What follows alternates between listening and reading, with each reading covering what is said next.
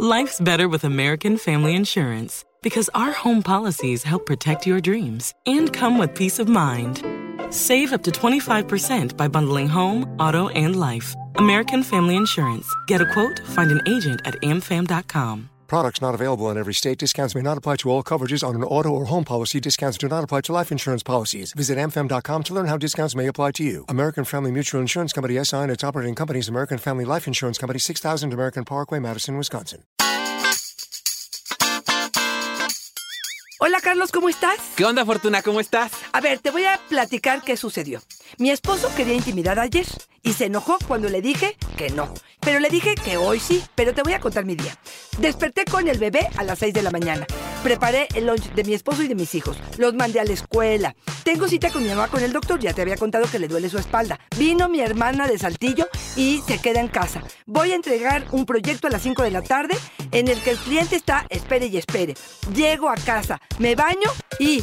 ¿A qué horas voy a coger, Carlos? ¿A qué horas voy a coger? ya cuando terminaste ya me dormí, Fortuna. Hoy vamos a hablar de justamente la maternidad y la sexualidad. ¿Qué sucede con esto? Y vamos a dar algunos tips y algunas formas en las que esto puede ayudar. ¡Comenzamos! Dichosa sexualidad. Con la sexóloga Fortuna Dicci y Carlos Hernández.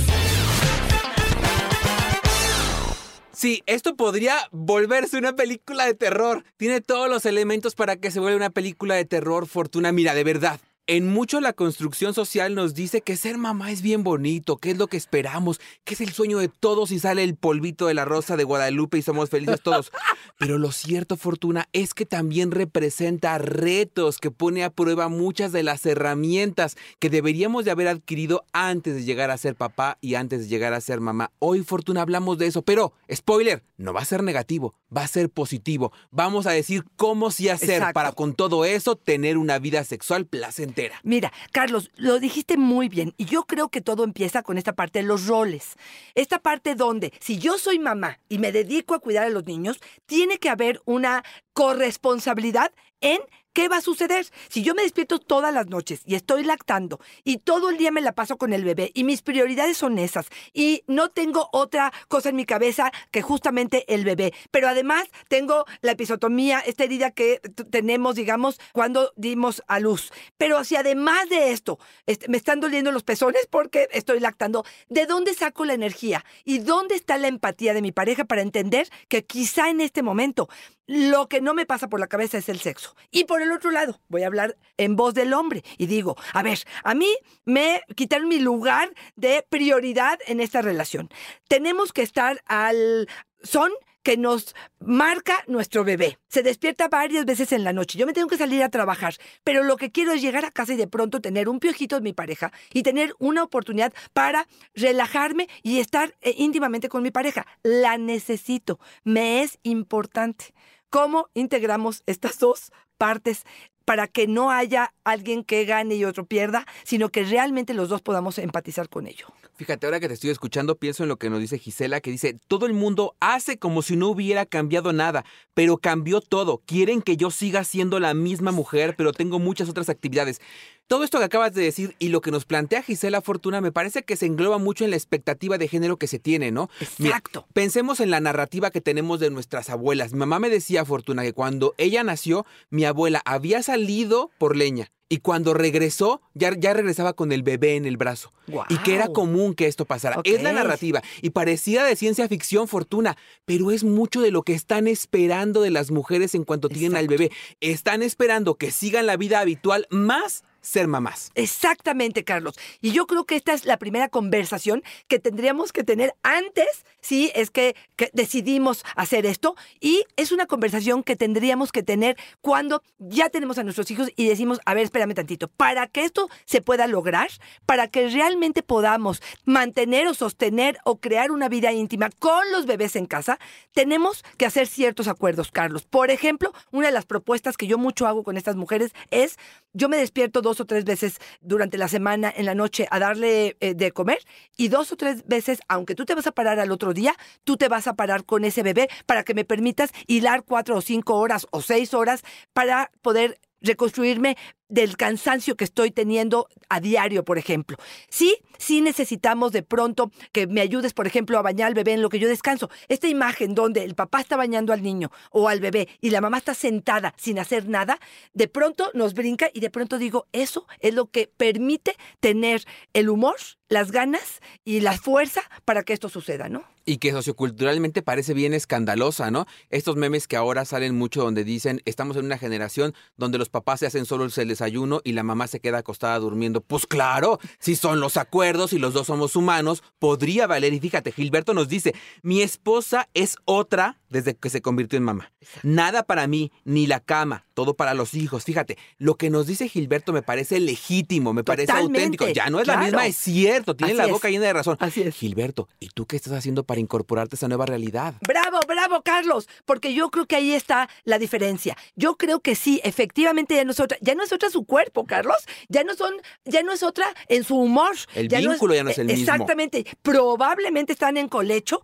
esta situación donde dejan al bebé eh, libre demanda, por ejemplo, con el pecho y duermen en la misma habitación y puede tener un año, dos años y tres años y ese bebé sigue durmiendo en la recámara y no permite esta intimidad entre la pareja.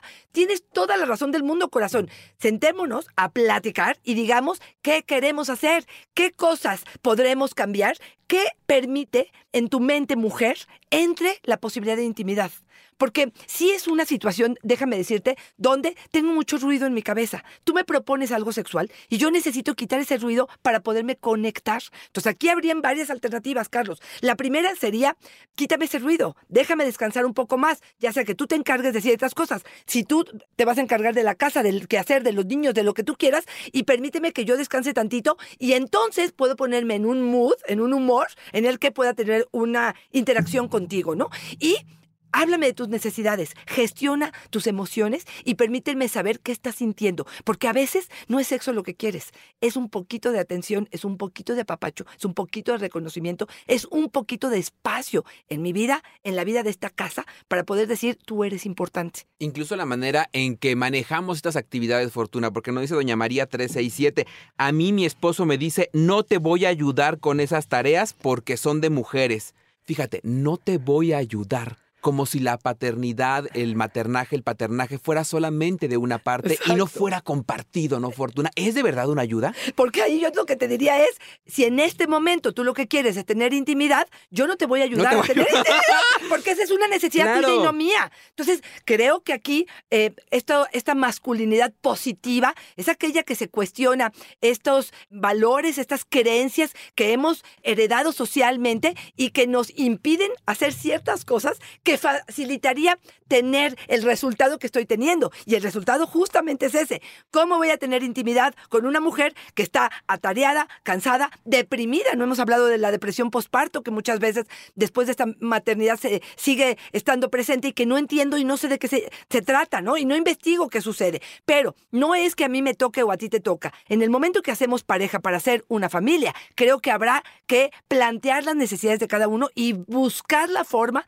de satisfacer a ambas. Porque aquí sí me pongo el lado de los hombres. Y también digo, sí, esta mujer puede tener tres meses, seis meses, ocho meses y un año, y lo sabemos porque en consulta yo lo he recibido y me dice, por eso todavía no podemos tener relaciones sexuales, porque ella está muy cansada. Y yo digo, espérame tantitito, ¿qué quieres que suceda? ¿Cómo hacemos estas negociaciones? ¿Tienes mano? Una mano amiga que de pronto puede hacer la diferencia. No tiene que ser coito, puede ser un momento de intimidad donde entendamos que hay alternativas para saciar nuestro deseo, nuestra intimidad, nuestra conexión, ¿no?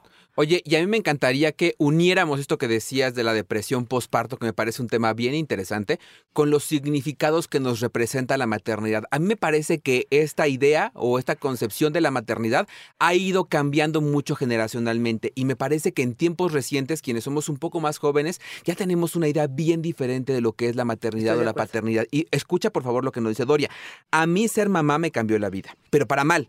Desde que nacieron mis hijos no tengo tiempo ni para los placeres más mínimos para mí. Me da pena decirlo, pero no me gustó ser mamá. Fíjate, Fortuna, nos acercamos mucho a la experiencia de la paternidad o de la maternidad desde esta mirada que hemos comprado de otras personas o de lo que nos rodea. Cuando nos enfrentamos a la realidad no tenemos la claridad de si ese suceso formaba parte de nuestro proyecto de vida o preferíamos dejarlo fuera. Exactamente. Mira, yo ahí validaría, primero lo que haría con ella es validar lo que le sucede, validar su emoción, validar el decir, híjole, creí que esto me iba a dar todo el sentido del mundo, ¿no? Todo el significado de ser madre y iba a sentirme plena y feliz y, iba a ser algo gratificante y hoy me doy cuenta que no estoy tan segura, que ya los tengo y me quedo con el paquetito, pero que no es mi momento más eh, placentero, más seguro, con el que me siento más a gusto. Primero reconocerlo, pero segundo hacer algo con ello. Eso de es que no tengo tiempo, mi reina hermosa, no lo acepto. No lo acepto. Yo te diría, yo no sé si tengo que delegar con los mismos niños, no sé qué edad tienen, con la pareja o pensar en parte de la economía que voy a hacer para poder contratar a alguien que me eche la mano, o hablarle a mi mamá, a mi vecina, o hacer un grupo de mujeres que estén en la misma situación y a mí me toca cuidar a los niños todos los lunes y esa oportunidad hay de esa mujer para ir a hacer lo que tenga que hacer.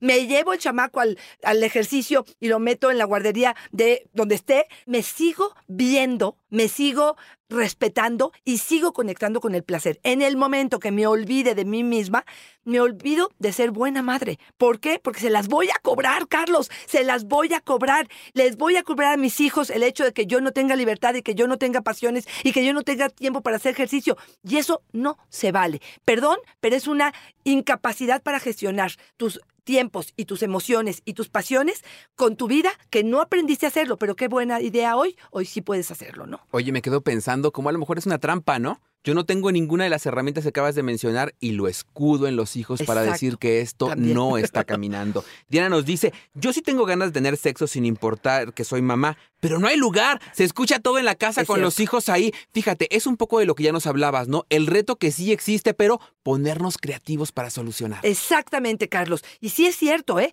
Yo te lo digo como mamá, este, de pronto no hay espacio, ellos se duermen después de nosotros, las paredes son muy delgadas, no hay, eh, no hay tiempo. Es justamente donde hay que apelar a mayor creatividad. Yo no sé si es cuando los niños están fuera de casa, no sé si les vamos a poner un- pequeño cinito, aunque esté afuera de la habitación, no sé si te vas a poner un masking tape para no gritar, no sé si se van a meter al baño si es el lugar más retirado de la casa, no sé si hay que subirnos a la azotehuela o bajarnos al coche, si hay manera de hacerlo, no sé qué es lo que tenemos que hacer. Incluso, perdón que te lo diga, pero hasta alquilar un- una noche de un motel que puede ir desde lo más caro y lo más extravagante hasta lo más sencillito de hacerlo por hora para poder tener u- ese espacio que podamos realmente conectar con la pareja, que es una de las cosas que nos hace muchísimo falta cuando de pronto hablamos de maternidad. Y ahí sí aprovecharía, Carlos, para decirles que muchas mamás, muchas mamás viven su vida en modo mamá. Y Es esto lo hacen durante 15 años, 16, 18 años, donde desde que empiezan a crecer los niños, estoy en modo mamá y no puedo ser amante, no puedo ser mujer, no puedo conectarme con el placer, o porque no tengo tiempo, o porque no me parece que la diversión eh, del momento sea válido, y me parece que ahí se están olvidando. No es os, son is, no es soy madre o soy amante, es soy madre y soy amante. Y sí, necesito ver cómo le hacemos para poder generar un espacio dentro de la casa, ¿no? Dice Jorge Bucay, no jubilarnos de la paternidad y de la maternidad, de ser papás. Oye, Fortuna, antes de irnos despidiendo, me gustaría que hablaras de un tema que ya mencionaste hace un momento y que me parece muy importante y que es el tema del colecho. De cuando tenemos a los hijos ahí metidos en la cama y pues ahí no hay, no hay posibilidad de intimidad, ¿no? Y también hay un riesgo para ellos. Cristina nos dice, saquen a los hijos de la cama. Yo los acostaba conmigo por temor a que les pasara algo, pero mi relación se enfrió tanto que estábamos pensando en terminar. En cuanto lo sacamos, algo pasó y volvió esta parte de querer estar juntos. Fortuna importante. Claro, el colecho es esta situación donde de pronto es libre demanda, tenemos al bebé en la habitación y como bien lo decíamos hace rato, puede durar hasta años. Pero ¿qué pasa? Si yo estamos en la cama, Carlos, y con los piecitos nos rozamos, si eh, de pronto hay un momento donde te hago medio cosquis o te quiero abrazar o tú me quieres abrazar, eso no sucede si el bebé está entre nosotros. ¿Por qué? Porque, ay, es que no se vaya a despertar, ay, es que ya le va a tocar o lo que tú quieras. Y sí, sí creo que quita intimidad. Yo no estoy hablando en contra del, cone- del colecho, que quede bien claro, me parece que es extraordinario el vínculo que se genera en ese sentido, pero entonces co- con más razón tendremos que buscar oportunidades y espacio para generar esa intimidad. Lunes, miércoles y viernes ha- haremos una cita, buscaremos un espacio donde el niño está dormido y entonces en la sala nos quedamos. Y eso estamos pensando cuando es un solo hijo. Pero, ¿qué sucede donde hay estas familias que duermen hacinados, ¿no?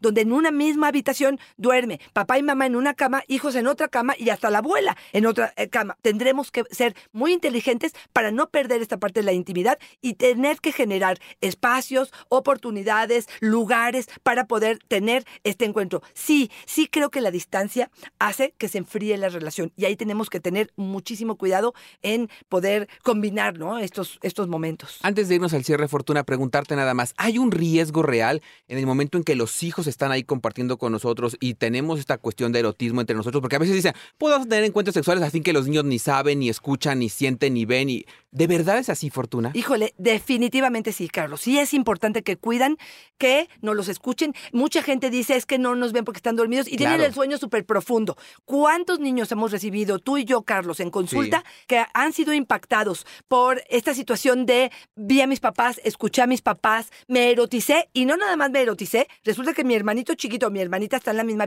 en la misma cama que yo. Tu- Tuve una erección y empecé a, a frotar mi cuerpo con el de él y me masturbé e incluso puede haber una especie de abuso sexual. Entonces sí les diría, si esa es la situación, yo no sé si incluso Carlos poder poner una sábana en el techo con chinches o una pared de tabla roca o un biombo que pudiera separar los espacios de los padres con los hijos, cuando menos de la parte visual. Y te digo, la parte de los gemidos y las expresiones, digo, no, no, no somos sordos, ahí estamos. Y hay algo también en el ambiente que se huele, Carlos, Claro, cuando los papás están ahí como excitadones. Entonces, yo sí creo que hay va- varias cosas que me gustaría mencionarte. Una, si quieren tener sexo, señores, apoyen a sus parejas, tengan una paternidad propositiva, donde realmente quiten un poco del peso que hay en ese sentido, no solamente del bebé, sino del cansancio, de la situación física, de la, la posibilidad de en otro lado. Busquen alternativas para tener espacios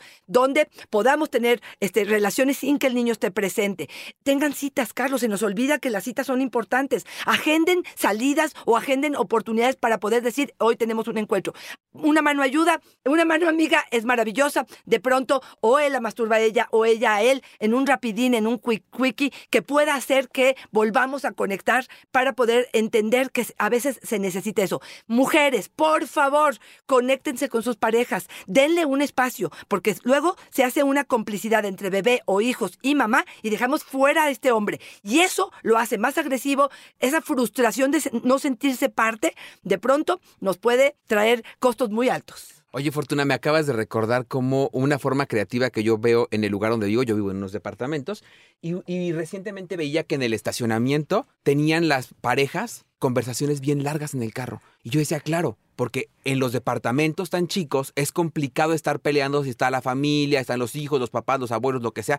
Es complicado estar peleando. Y que empiezo a descubrir que también se van a echar pasión al estacionamiento, pues donde sí, está oscurito claro. a las 12 de la noche. Claro. Y yo decía, claro, están buscando espacios para poder tener esta intimidad de una manera diferente. La verdad, Fortuna, es que sí requiere este esfuerzo, ¿no? De estar buscando espacios diferentes donde podamos tener esos encuentros y un compromiso real y permanente. Fortuna, si nos damos cuenta que nuestro vínculo de pareja se está afectando por la maternidad, porque no logramos tener un encuentro sexual satisfactorio o por cual- cual- cualquier otra razón, ¿podemos acercarnos contigo? Por favor, por favor, a veces una sola sesión nos pone en nuestro lugar y ah, podemos hacer acuerdos que realmente funcionen para mejorar nuestra relación de pareja. Arroba Fortuna Dichi es mi Twitter, Fortuna Dichi Sexóloga es mi Facebook y en Instagram estoy como Fortuna Dichi. Carlos, ¿a ti dónde te encontramos? Ahí me encuentran en Facebook como yo soy Carlos Hernández y en Instagram como El Sexo con Carlos Fortuna. Recordarles que pueden descargar nuestro podcast cada jueves un episodio nuevo. Compártanlo con sus amigos, hasta con el enemigo nomás para darle en la torre.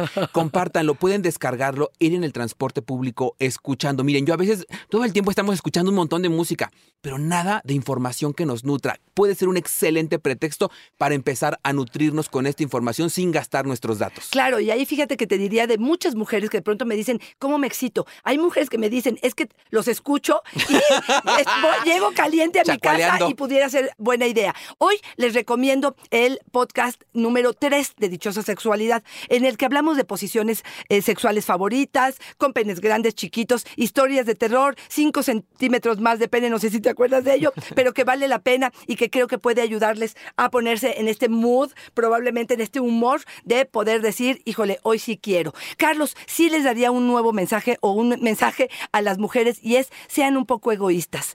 Entiendan que el placer no va a venir solo. Tienen que gestionarlo, tienen que provocarlo. Y si puede ser con la pareja, pues muchísimo mejor. Y que celebremos el día de ser mamá Fortuna con una mirada bien realista y bien apegada a nuestros propios proyectos de vida. Totalmente. Fortuna, siempre es una fortuna y una dicha estar contigo. Muchas gracias, Carlitos. Igualmente, que tengan un excelente día. Eres mi mamacita, Fortuna. ¡Ay, papacito!